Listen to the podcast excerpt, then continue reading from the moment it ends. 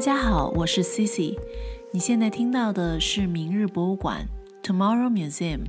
一档关于艺术、科技、博物馆的泛文化类播客。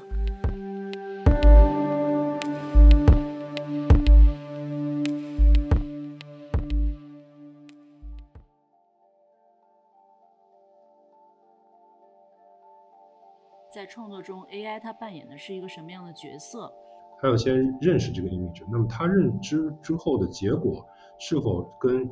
艺术家想传达给他的这个呃结果是是否是一致的？其实中间还是会有偏差。如果你仅仅把就是输入一个文字或带了一张图片去生成一个结果，就你说这样就完成了一个艺术创作，我觉得它是完全不够格的。在这个对话中，AI 告诉呃这个工程师说。我也是一个人，就是在一个 AI 非常繁荣或者说是表面非常繁荣的时期，但是它底层仍然是由人类手工去为它做最基础的一个很必备的一个基础工作。我觉得进步并不是衡量人类，呃，就并不是衡量就是这个人性的唯一的标准。大家好，欢迎收听明日博物馆 Tomorrow Museum。我是 Cici，本期我们很荣幸地邀请到了住在纽约的艺术家吴桐，以及身在苏州的艺术家工程师罗霄 Contra 来聊聊最近很火的 Chat GPT 以及 Generative AI 用 AI 创作这个话题。那就请两位给大家打个招呼吧。Hello，大家好，我是吴桐，我是一个新媒体艺术家，同时现在也在科技公司做用户体验工程师的工作，主要是做 AI 相关的用户体验设计和做关于它的一些伦理的讨论。欢迎欢迎。大家好，我是罗霄，呃，我主要做创意技术，那就 Creative Technologist，然后做一些技术美术。也做一点数字的艺术，嗯，我之前呢是有在网易有游戏开发的背景，和腾讯也做了一段时间的技术美术。那现在我有一个品牌实验编程，那么来关注这个交互媒体、生成艺术还有 AI 艺术方面的一些创作和教学。欢迎欢迎，因为我们三个人都是创作者，也是老师，最终都是人类，所以聊 AI。我们就从生活创作这个角度出发吧，然后可能会跑题，因为也不存在正轨。最后聊到一个状态是，就像我们的主题，我们聊 AI，我们在聊什么的这种微醉的状态是最好的。嗯，所以就是两位 AI 的这个领域的从业者，你们对人工智能这个概念是怎么理解的？因为其实这个概念可能听起来既遥远又熟悉，然后。既熟悉又觉得其实大家也不是特别清楚，我们到底讨论的这个词它的含义是什么？在生活当中，其实，在聊到这个事情的时候，经常会把比如说 AI，然后跟机器学习这两个词混着来用。但是我个人对它的理解呢，应该是说 AI 它其实算是对在我来说，它像是一个科学的学科。然后对我来说，它指的是，呃，就是通过机器学习模型来实现一些可能以前需要人类智能才能去完成的任务，比如说像，呃，对我来说，比如说就像学习、像感知，或者是说像做决定、做出判断等等，这个是我对 AI 最广泛的一个定义。你说到这个，我就想呃提出一个问题，就是说你谈到机器学习，那么其实机器学习呃算是人工智能的一个部分，还是我们要把这两个区分来看呢？我觉得人呃机器学习它其实对我来说更多的是呃人工智能这个大类的领域之下的一个子集或者一个子的领域吧。而且我们常常现在说到的说生成式 AI。其实它就是以机器学习模型为实现的目，就是为实现的方法，去实现它这个呃生成新的内容这样的一个任务。对我来说，这样的理解是比较呃，至少对我来说是比较清楚的。嗯嗯。呃，我觉得机器学习确实是它是更专业或者是术语化的这种一个标准的词。那么 AI 或人工智能呢，它其实更像是它兼具了往这个呃有这个文化或者是社会现象这方面它的这个职能。那也是跟刚才吴彤说的，呃，机器学习它只是人工智能技术中的一部分，那可能深度学习又是机器学习里的一部分。那我们现在非常火的生成式的，不管是呃 AI 作画呀，或者是 ChatGPT 啊，那也也有可能是里边的一些子集或者一些交叉的一些。嗯嗯，对，说到这个，就是大家有没有一种感觉，就是。呃，说到机器学习的时候，其实还是有点在圈内或者是了解这个技术的人，或者是一部分的爱好者，然后接触到它是好像有还有一个门槛。然而最近出来的一些产品似乎已经有一点呃降低了这个门槛，然后大家甚至有点普世化的可以去玩儿。比如说你刚刚说的 AI 作画，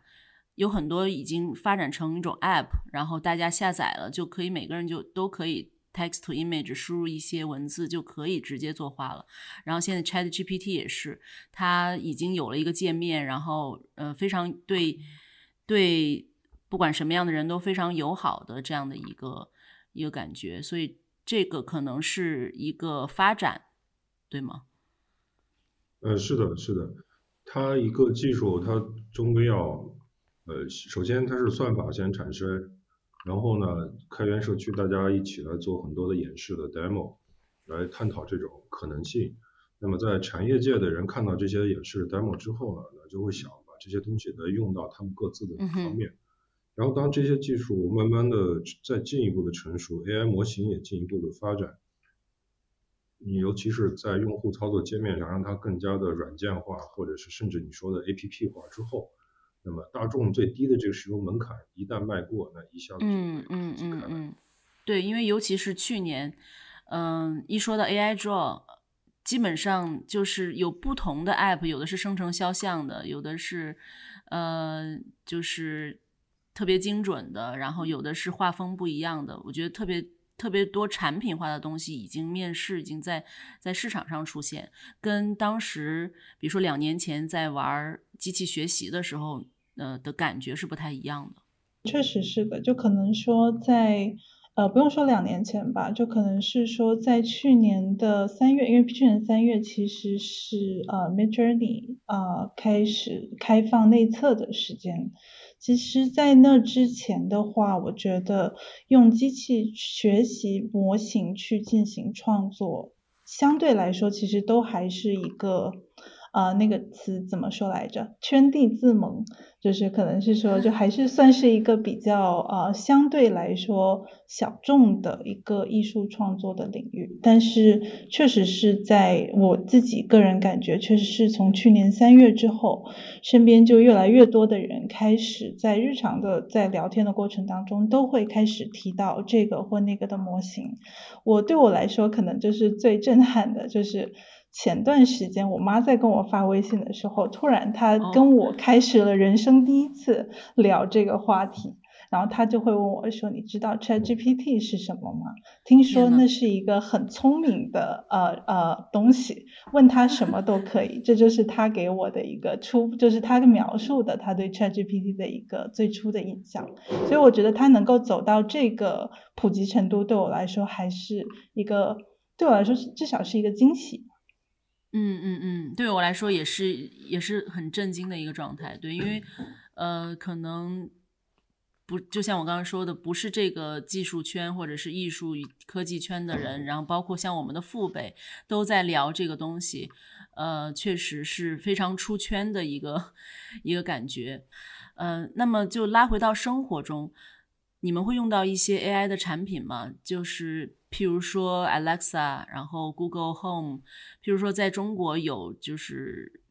小米也出了很多呃智能家居这样的物联网的产品吧？对。呃，我个人是在生活中用这些还是比较少，可能在呃。嗯，这个我们可以之后聊一聊。但我现在的生活状态是，我觉得我可能在生活中刻意的想要跟这些 AI 的智能家居保持一定的距离。但是刚才在我们就是前采的时候，呃，我记得呃罗笑老师有提到说他的小孩儿啊就开始每天在有跟呃就是在开车的时候会跟这个百度的助手聊天，呃，我想多多听一听这样的故事。嗯嗯。哦，对，是的，是的。呃，我其实也是家里边还没有大面积的用这些助手或者音箱呀等等。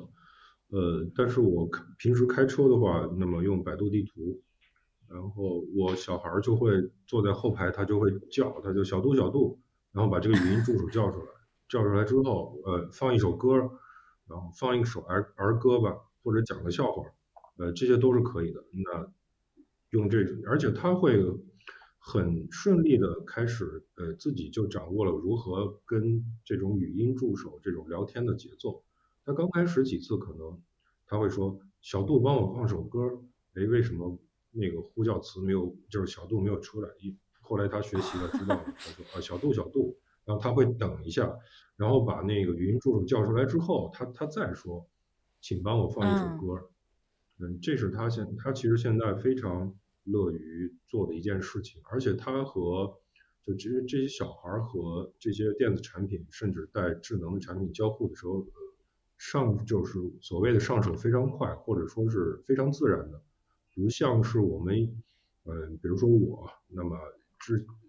在这些产品刚出来的时候，可能因为之前的这种认知经历和生活经历，总觉得那个交互上不太舒服，还会这样那样的。但是他就会很自然，他也很乐意的去跟这些产品做聊天。嗯嗯嗯。那作为一个小朋友的话，他会认为这个朋友就这个小度，他是生活在你的车里的一位朋友，还是说，嗯，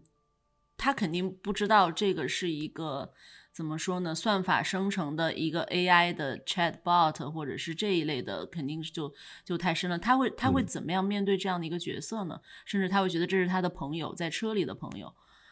对。嗯，我小孩上幼儿园，他从小班或者在就说小班开始吧。呃，其实他的认知很简单，这个就是一个电子产品，然后它具备这个功能。呃，也没有什么虚拟的或者说很神话的一个智能，对他来说，这些产品是自然而然的，因为他从出生而来就是这样的，他觉得所有的屏幕第一反应都是可以触摸的，对对对，就像手机和 iPad 一样，所以所以他有时候来我的电脑上看显示器，就是呃甚至是刚接触的时候，他总会在我显示器上被点来点去，就就是这些新的交互方式对他们这一代来说是很没错没错。吴桐，你刚才提到你有些刻意避开这这一类的产品，呃，我之前也有，嗯，听说过一些不好的案例，其实就是这些智能家居类产品，它其实有有时候其实是一直在跟踪呃生活中的声音，然后生活中的任何的一种发生，所以在这个时候，它其实是一个收集信息的过程，这个收集信息的过程其实就侵犯到了。呃，正常人、普通人生活的隐私，所以这个是不是嗯，大家探讨的一个问题，或者是说，嗯，你去避开使用这种产品的一个顾虑呢？嗯，我我其实没有就是考虑到就是这么就可能说这么呃听起来非常可怕的一些方面，其实可能是呃一个是由于说我在。跟这样的，嗯，怎么说，就是可能说 AI 智能家居的对话过程当中，我对于我来说，这是一个，嗯，有点像是套用了平时在人际生人际交往当中的这样一个对话的状态，就是我觉得，呃，可能是说我会把我在跟其他人在生活中跟人对话的这样的一个状态投射到。可能我跟呃 AI 助手对话这样的这个这个时刻的，就是把这样的状态投射到这样的时刻上面，所以可能是说在自己的生活当中，可能更想要去保持一个就是说是我没有在跟任何人对话这样的一个状态。然后同时第二点呢，其实这个第二点我的个人的一个可能顾虑，也跟我在使用 ChatGPT 的过程当中的这样的体验有一点类似，就是说。我其实呃不知道该问什么。就是我觉得这可能也是很多人一开始在接触这样的类型产品的时候会有这样的一个困惑，就是我其实不知道我自己该问他什么，就是我到底好奇什么。就如果说是最基础的呃一些信息，比如说像天气啊。或者是说，呃，一些像这些路线什么的，我可能更倾向于说去看到这些内容，而且我不太习惯说去听到这样的信息。那就相似的，在 ChatGPT 可能跟他对话当中，我就经常会问自己说，我到底想要问些什么？所以我觉得我可能还在慢慢的培养，说在呃培养成为一个爱问问题的人，对。培养成为培养一个成为一个就是爱去问问题的人这样的一个习惯。而这一点的话，其实我有一点也想要问一问大家，就是说呃你们在跟这样的可能智能就是啊说就是说这种啊 AI 啊 AI 的产品跟它在对话过程当中，你觉得说你得到一个。可能说比较呃，就比如说一个比较具有攻击性的回答，又或者是说你通过各种各样的问题得到一个呃，就是说可能突破了，可能说他之前给自己设定的一些呃不能说不能谈的话题，就是你通过种种的方式去绕过了这些阻碍之后得到了这样一个答案，你们的心情会是怎么样的呢？呃，我觉得。对我来说，呢一我跟我在使用 Chat GPT 的时候，更多的还是我的工程师的属性在发挥强烈的这个 角色感，所以我在用它的时候，我平时就会用也用的蛮多。我现在比如说某一段程序或者某一段脚本，那我就会直接让 Chat GPT 帮我来写。呃，写完之后，那么当然我他他很擅长做这种片段性的，或者说是。呃，某一个功能子功能的这种方案，它其实或者程序，它其实出的还是蛮好的，准确度也够。嗯，所以其实我跟他更像是，他就是像你可以是助手，他也可以是我的员工，嗯，或者说是一个咨询顾问。呃，那么我在用它的时候，刚开始我会说，请帮我写一段 用呃，sorry sorry。请帮我写一段呃用 Python 来批批量处理文件的程序。然后现在我就说，我就说呃写一段，我就不说。你就对他没有那么尊敬了。这这些，对，是的，是的，是的。那么之前可能是乙方在向甲方说，现在基本上是甲方向乙方。因为你说他是你的员工吗？对，是的，是的，是的。啊，所以回到刚才那个问题，嗯。Chat GPT，所以我在使用它的时候，可能这种呃探究或者揭秘感不是非常的强，我都是很有指向性的、目的性的。呃，对对对，呃，然后如果是刚才那个情境，你通过一系列的问题能套出它某一种破圈或者说突破预设的这种答案，其实对我来说更像是在帮他。做 debug 或者在做调试的这种感觉，嗯嗯。嗯，但是这个我之前呃，但是之前我也看到了很多这方面的文章，就是一或者说是一些别人来做出来的这些一些报道，嗯，那么其实嗯，对于呃大众来消费级来说，还是很乐意看到这些话题，嗯嗯，我我跟就是这一类的产品去聊天的时候，我觉得。最大的感觉还是惊喜和就是期待惊喜的这个过程，因为我觉得就是比如说跟一个人类去聊天，然后对方这个人哪怕是熟悉或不熟悉的，总之你会知道这一个人类他嗯大家都是人类，就是你跟他去聊天的时候，他一定是有一个范畴跟跟界就是跟界限跟他的。知识范围的一个嗯限制的，但似乎你跟如果跟 ChatGPT 去聊天，特别是聊呃情感或者情绪或者是一些有点创造性、开放性的问题的时候，你会觉得也许就是当然就是这个浩瀚的 database 肯定也是有界限的，但至少是可能他会给出的答案是超越。呃，一个普通人所能所能给到你呃继续聊天的这个这个线索吧，所以我觉得，嗯，更多的是期待惊喜，然后看到惊喜的这个过程，嗯，就是说特别能满足一些探索欲望的这样的一个工具。对对对，似乎他检索了一圈，呃，这些答案的综合，然后最终，嗯，似乎给到了你一个超越你知识范围的一个，嗯，一个回答吧。对，有的时候是，嗯，但是你刚刚说到一个攻击性的这个的话，呃，我觉得挺有意思的，就是你有你有呃见过这样的案例说。就 Chat GPT 或者是这种 Chatbot 给给予就回馈了一些比较攻击性的话题吗？嗯，我自己看到的一些可能更多的就是呃，在网上就是网络上，特别是就是在转载一些比较极端的案例的时候，他们就很喜欢就是啊就是去摘抄一些可能这样的时刻，就是说他们会挑选一些可能就是说他们已经。啊，问了很多层的问题，然后最后让这些啊 Chatbot 也好，或者是说像 ChatGPT 本身就回答一些可能就是可能超越它原来限制的一些问题。但我个人总觉得说这样得到的答案，其实更多的是你的一个意图的呃映射。或者说我们就说 reflection，或者是说 projection，所以呃，就像呃罗夏老师刚才提到，就是说我自己觉得说这并不是一个特别会让人震惊，或者是说呃就是会让你觉得非常受到攻击的这样的一个结果。我觉得这些呃你去引导他走向哪个方向。它就能够映射出你想要的那个方向，这才是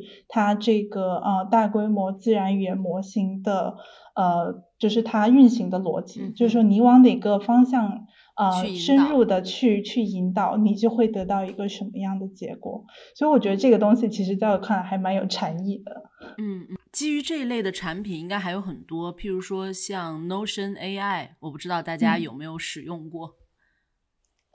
呃，我也我有稍微尝试了一下。呃，它的强大功能是在我我听说是就是写东西，然后整理文案是很厉害。嗯，我自己的体验是它一个是能够呃，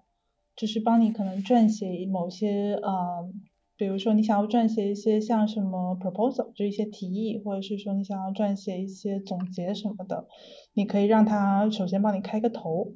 嗯，然后同时，呃，也采用可能它本身呃文就是本身这个呃软这个产品它本身就有一些可能归纳或总结的这样就是归纳的一些工具，比如说啊添加表格呀，或者是说啊分行啊等等等等，然后就可能说是一个更智能的这样的一个产出。但我我对它的探索也仅此到这里。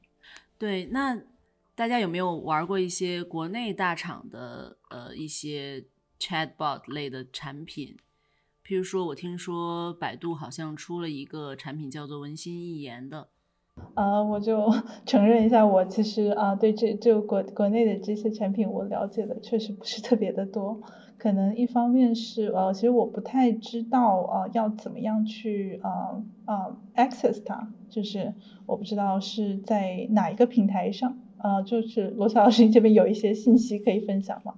哦，文心一言好像不知道有没有对外正式的开放。那前几天铺天盖地的推文是说三月份好像是要上线。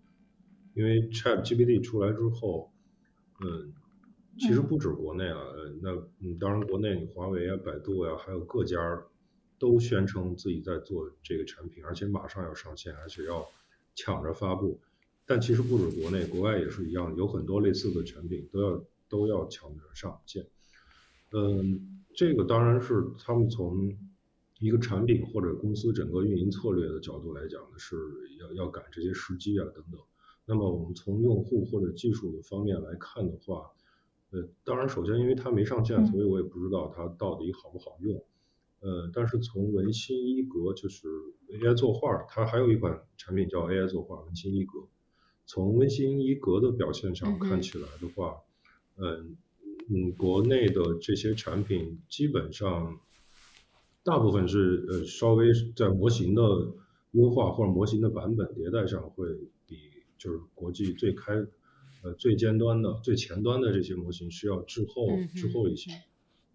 您觉得这个是因为说呃比如说是用就是中文的 database 相对英文的可能少一些吗？还是说什么样的原因？这个就多方面吧。那从当然从自古以来，从从中国互联网自古以来那，其实因为因为互联网最先的，或者说我们的不管是编程语言或者算法的先驱，那么大部分是基于英文的国外，嗯，英文对，英文啊对这个准确，对对对。只是英文世界的嘛，那么也是要有一个，我们也是要有一个学习先转译再学习的这样一个过程。嗯。那数据集也是，呃，因为比如说 OpenAI 先开放呃老老版本的那些 GPT 的时候，或者是呃 Stable Diffusion 用的那些数据集，或者再往前 Disco Diffusion 用的那些数据集，呃，那么这些比在当时最尖端的算法，那么他们用的数据集肯定是跟他们的，或者说他们的呃。工程师的队伍所身处的这个生活环境是息息相关的。那么，数据集啊和算法呀，那其实都是会优先从那个角度来进行发展。那么，国内跟的话，就会呃稍微的，就是终终归是要有一个滞后的这样一个点。嗯，会不会这些不同国家的 Chatbot 类产品，他们的工程师或者他们就是所处的这个环境，会干预到这个数据集？然后导致这个数据集的大小或者它的内容是有所筛选的。嗯，这个就所谓的数据集偏见或者是 AI 偏见。对对。这个是肯定的，肯定的。呃，那么尤其是在这个，比如就比如说 AI 作画这种模型里边，那么你现在最火的国外的产品的话，你让它生成一些亚洲人的面孔，那么基本都是那些刻板印象。嗯嗯嗯，对的。嗯，这个几乎是一。几乎是百分之百就是这个现状，嗯嗯，确实是这样，嗯嗯嗯，所以所以说我会感觉说。嗯，就如果说在框架上，或者是说从啊 dataset 这样一个最源头的呃成的部分来说，如果仅仅只是做说从英文的架构，然后把它汉化成为一个呃中文的产品的话，那还是不能说从最根本上去改变，或者是说呃改变这种根植在可能一些就是人类语言当中对某些事物，特别就是说非西方的事物的一些偏见。这个是肯定的，就是说，所以我们最近就是很多呃 workshop 或者是说很多聚会上，其实大家讨论的更多的就是说这种呃夺回话语权这样的一个呃这样的一个话题，就是说讨论说怎么样从各个。呃，层面去介入这样的一个创作过程，或者说使用过程，然后能够让人，呃，或者说让一个特定的可能比较小众的，或者说比较边缘的、比较少数的团体的群体，在这样的一个呃，就是 AI 创作的大潮当中，就重新去夺回属于自己的一些在历史上缺失的话语权。我觉得这个话题也是挺有意思的。AI 这个产品的制造者，或者是它的制造的团队，或者是它所处的。环境中一些掌握话语权的人士吧，他可以有这个干预的权利。那其实作为 user 或者是使用这些产品的人，他其实就已经是在一个大的框架下，或者是在一个大的 umbrella 下就被引导为，呃，我问你什么，你可能回答的东西是希望被听到的，或者或者是呃希望你去相信的，希望大众去理解的，因为。这个东西本身是已经被干预或者是破坏掉的。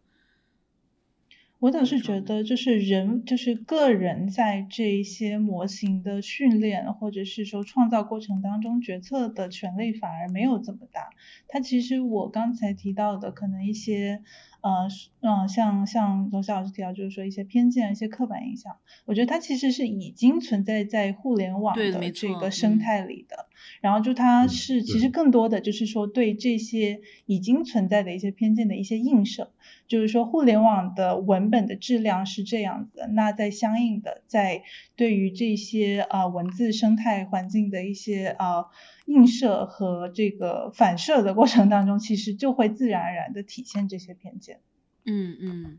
对，没错。呃，然后前两天你推荐给我读了一篇文章，我觉得很有意思，是《纽约客》杂志上这个叫 Ted Chiang 特德江这位科幻小说家嘛？对，嗯，呃，翻译过来他的。文字，呃，它的标题是叫做 ChatGPT 是网上所有文本的模糊图像。嗯嗯，我觉得很有意思的点是，他在讲，呃，ChatGPT 后面背后这种近似于复印机一样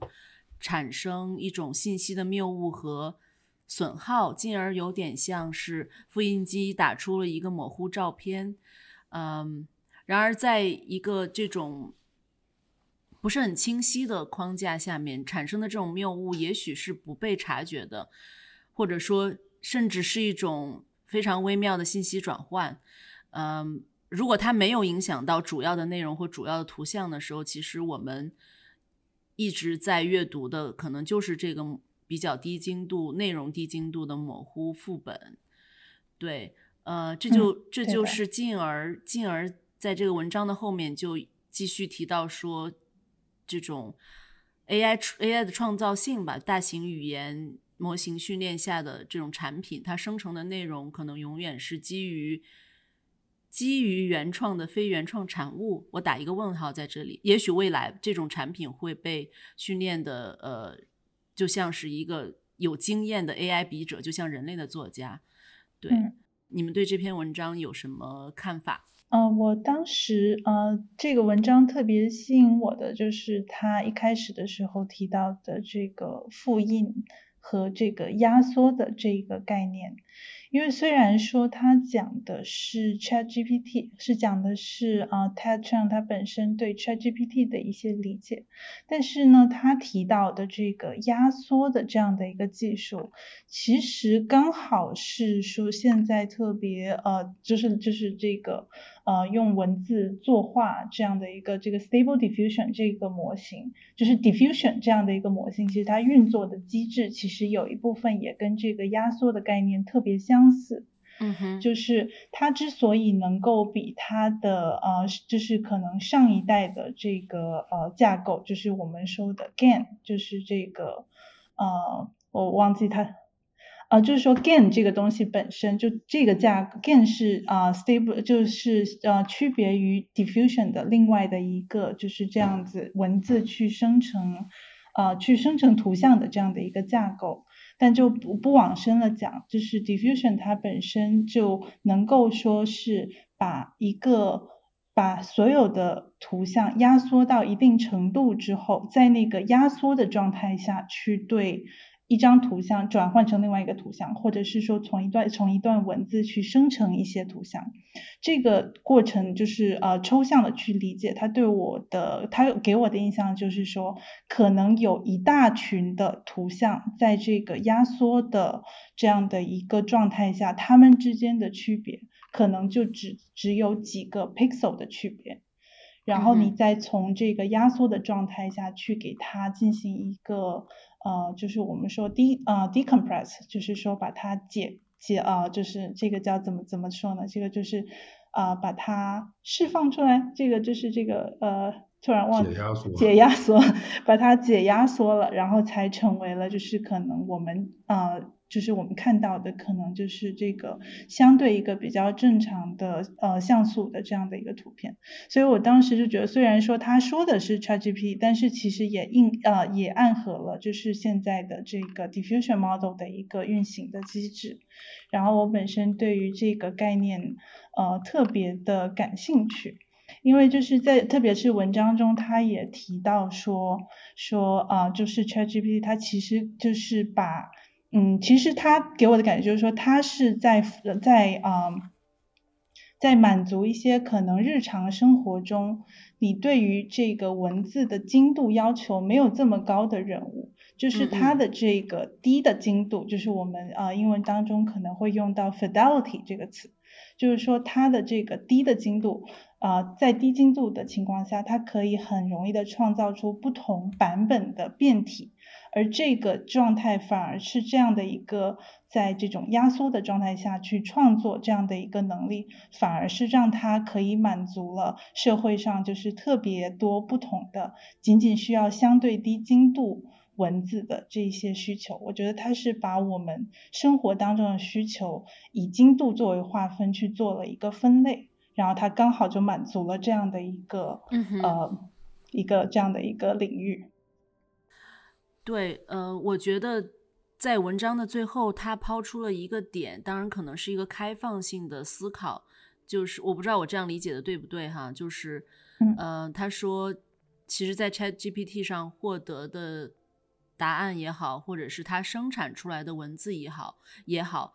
呃，也许是，也许有伪造的这种，嗯，性质在里面，或者是。有偏差的，就像一张模糊的，甚至是有错误的，呃，有瑕疵的图片，就仍然是副本和原件的这个概念。所以，就是我们用 ChatGPT 生产出来的这个产品的实际价值，就显得值得去讨论了。也许怎么去使用它，就变得尤为重要了。这个话题，我突然想到，刚才嗯，吴桐老师说的以图片为例子，我刚才忽然听的时候，我想到，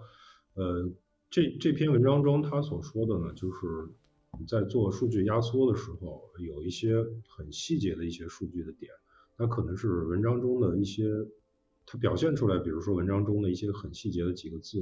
呃，或者说几个字节，那么在压缩的时候就会被忽略，刚好被忽略掉或者被合并掉。那么我刚才想，如果图片领域的话，比如说你有你你你是一对双胞胎。你姐妹，然后你们俩真的长得非常像，可能比如比如脸上只有一颗痣的区别。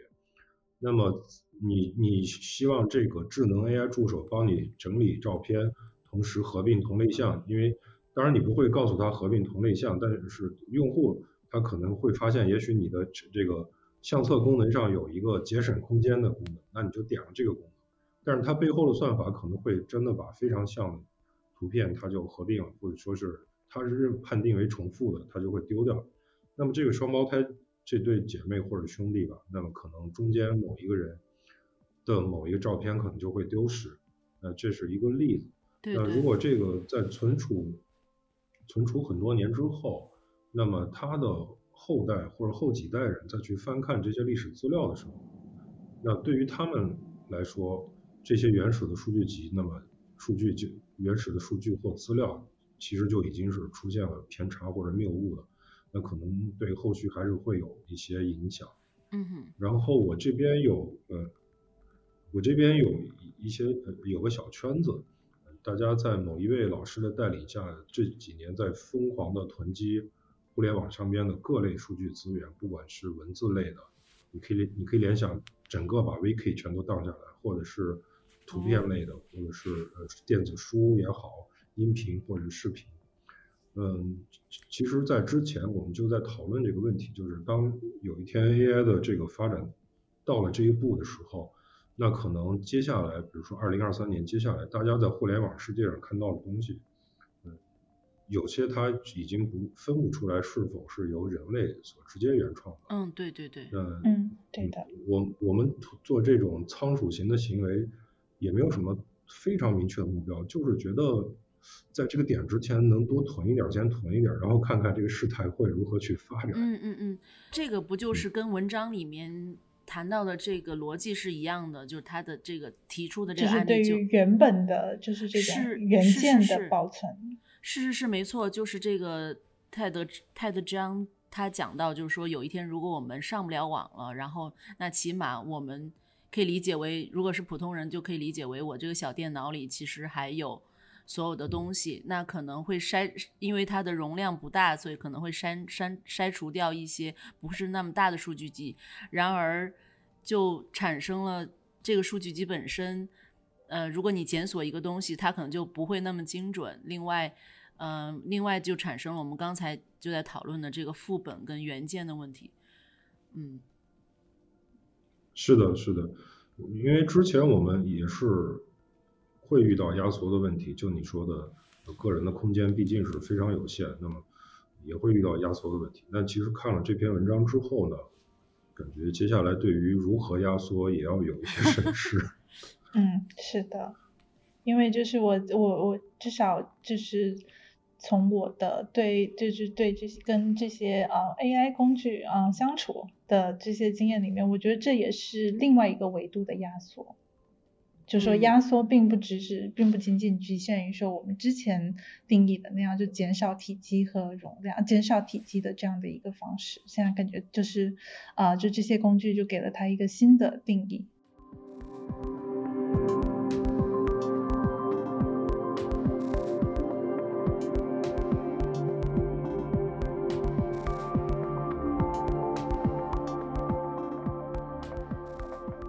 关于副本与原件。以及我们对 AI 生成内容的高期许和对低精度内容的讨论，我们今天就先聊到这里。